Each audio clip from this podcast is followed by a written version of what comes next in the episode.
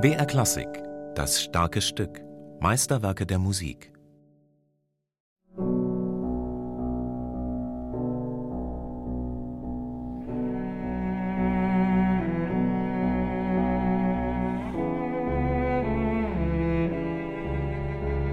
Russland 1934. Stalin hat soeben den sozialistischen Realismus verkündet, als ästhetische Prämisse für die Dichter und Denker des Landes. Optimistisch sollten sie schreiben, volksnah und verständlich für jedermann. Dasselbe galt für die Musik. Schostakowitschs Musik war anders. Die Nase oder Lady Macbeth aus Pzensk gaben Anstoß zur Irritation. Musik, die modern ist, Musik, die aufrüttelt, Musik, die provoziert. Stalin reagiert. Schostakowitsch wird zum Feind. Die Cellosonate. Erster Satz. Rückzug ins Romantische.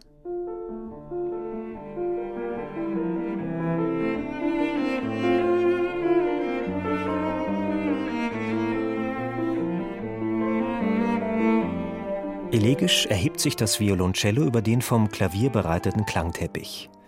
Wohlige Klänge. Resignierte Reaktion auf die Kulturpropaganda Stalins? Für Cellist Johannes Moser stellt es sich anders dar. Im ersten Satz kontrastiert der Realismus, also sozusagen das Tagesgeschehen, ganz stark mit den individuellen Träumen.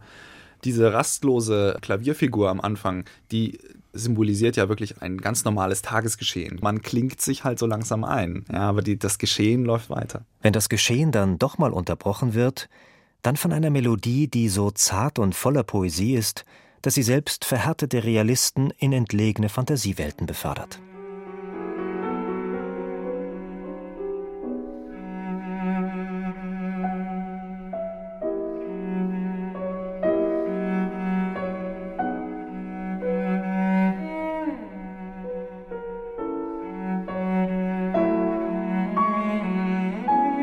Besonders zu Herzen geht mir das zweite Thema im ersten Satz, das sogenannte Liebesthema.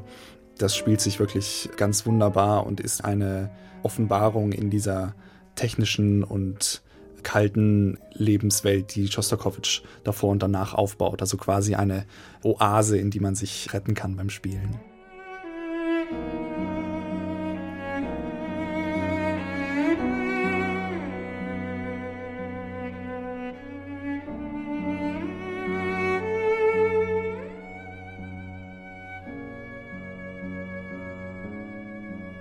Und als hätte Schostakowitsch bereits geahnt, was ihm an politischer Repression noch bevorsteht, schreibt er gegen Ende des ersten Satzes eine Musik, die ganz konkrete Assoziationen an Verfolgung hervorruft.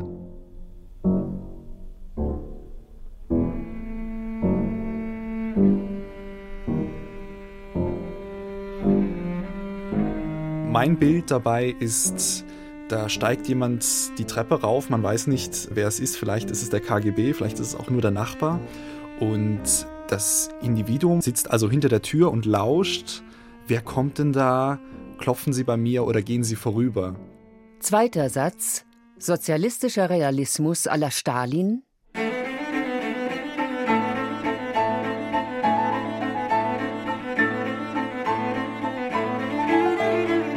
Motorisch Unbeirrbar läuft die Musik dahin. Wie besessen. Für Cellist Johannes Moser eine klare Reaktion auf die damalige Entwicklung. Der zweite Satz orientiert sich sehr stark an einer Strömung der Zeit, nämlich der Begeisterung über die Industrialisierung. Also man war absolut fasziniert von Fabriken und in der Zeit ging es eben in Russland ja auch wirklich in der Hinsicht zur Sache. Das Mechanische in die Musik zu bringen, das war, glaube ich, ein großes Anliegen von Schostakowitsch für den zweiten Satz. Dass Schostakowitsch diese Musik schrieb, war aber wohl kaum ein Zugeständnis an Stalin und seine Forderung nach realistischer Musik. Allein schon die Gattung einer Sonate war keineswegs das, was den Kulturideologen vorschwebte. Reine Instrumentalmusik war unerwünscht, zumindest wenn ihr kein außermusikalisches Programm zugrunde lag und Kammermusik hatte darüber hinaus den unangenehmen Beigeschmack westlicher Dekadenz. Dritter Satz Klingende Trauer oder makabres Märchen?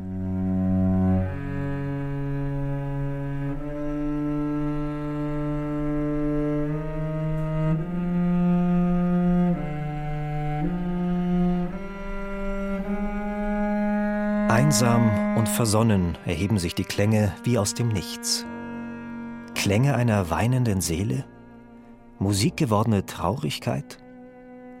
Der Komponist selbst hat sich anders dazu geäußert, weiß Johannes Moser. Es gibt ein russisches Märchen, das un unglaublich düster und eigentlich auch ein bisschen makaber ist. Es geht also um einen Helden, der auf einem Schlachtfeld steht und auf einmal vor dem großen abgeschlagenen Kopf seines Gegners steht und der fängt auf einmal an zu sprechen mit ihm. Das hat Schostakowitsch auch selber gesagt. Dieses, dieses Märchen zitiert er eben in diesem Satz. Also auch hier wieder ein sehr starkes, dunkles Bild, aber auch wieder die Groteske, die da eben mit reinspielt. Ein abgeschlagener, sprechender Kopf. Ist es Schostakowitsch selbst, der sich als zukünftig Geköpften sieht und zu seinen Mördern spricht? Oder ist das Märchen Deckmantel für eine düstere, einer tiefen Verzweiflung entspringende Musik? Wäre diese Musik wegen zu pessimistischer Grundhaltung abgelehnt worden, so hätte er sich leicht auf das Märchen beziehen und so seinen Kopf retten können. Vierter Satz Fulminantes Ende mit Verfolgungsjagd.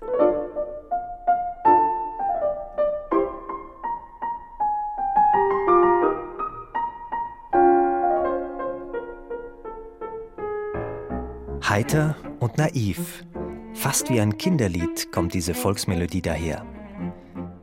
Sie gehört einem Dieb, einem Dieb, der auf der Flucht ist, sagt Cellist Johannes Moser.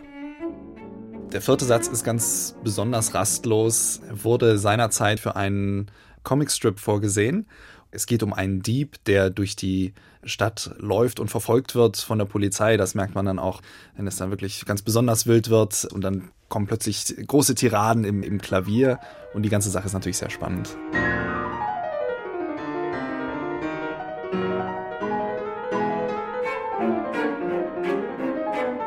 Eine Verfolgungsjagd als Schlusssatz. Ein heiter, makaberer Ausblick auf Schostakowitschs eigene Verfolgung, die ihm in den Monaten nach der Cellosonate drohen sollte. Diese Doppelbödigkeit der vermeintlich braven Cellosonate aufzuspüren und ans Publikum weiterzugeben, das ist eines der Hauptanliegen für Cellist Johannes Moser. Es gibt diesen schönen Ausspruch, dass man, dass man sagt, es bleibt einem das Lachen im Halse stecken. Und vielleicht könnte man auch sagen, es bleibt einem die Begeisterung im Halse stecken wie so oft bei Shostakovich gibt es diesen fulminanten Schluss und unheimlich mitreißende Stellen und plötzlich merkt man, da ist aber unglaublich viel dahinter. Also das ist nicht nur, um einfach jetzt pure Begeisterung auslösen zu wollen, sondern das ist wirklich böse gemeint. Ja. Und dieses im Halse stecken bleiben, das finde ich, glaube ich, faszinierend, wenn das ankommt.